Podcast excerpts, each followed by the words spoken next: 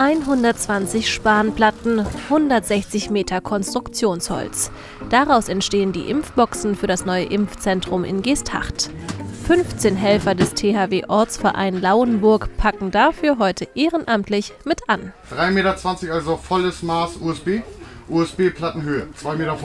Ja, alles klar. Seit dem Sommer steht das Berufsbildungszentrum leer. Vor zwei Wochen hat die Landesregierung entschieden, dass hier eins von zwei Impfzentren des Kreises entstehen wird. Thomas Erbert vom Katastrophenschutz ist für den Aufbau verantwortlich.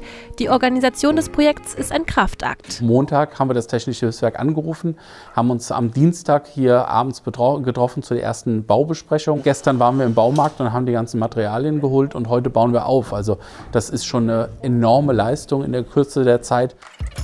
Klassenräume leerräumen, entrümpeln, Baumaterialien verteilen und Wartezimmer einrichten.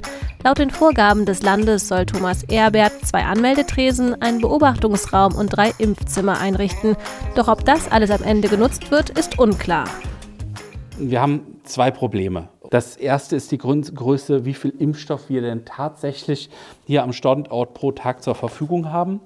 Und die zweite Größe, mit der wir heute noch nicht kalkulieren können, ist, wie viel medizinisches Personal wir denn für, für dieses Impfzentrum überhaupt äh, zur Verfügung haben.